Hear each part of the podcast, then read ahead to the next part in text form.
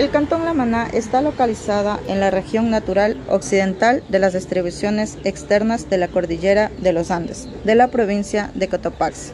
Para acceder a nuestro cantón puedes hacerlo usando dos vías principales.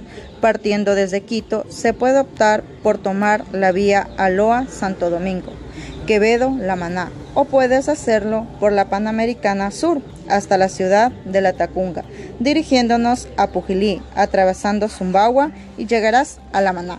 Para realizar el tour te recomendamos utilizar ropa cómoda, bloqueador, repelente, gorra, entre otros. En el transcurso del tour podrás observar la gran variedad de flora y fauna que te ofrece este maravilloso cantón Podrás realizar desde trekking hasta paseo en caballo y fotografías. Así que no esperes más, ven, conoce este maravilloso cantón y conéctate con la naturaleza, donde cada viaje es una experiencia única.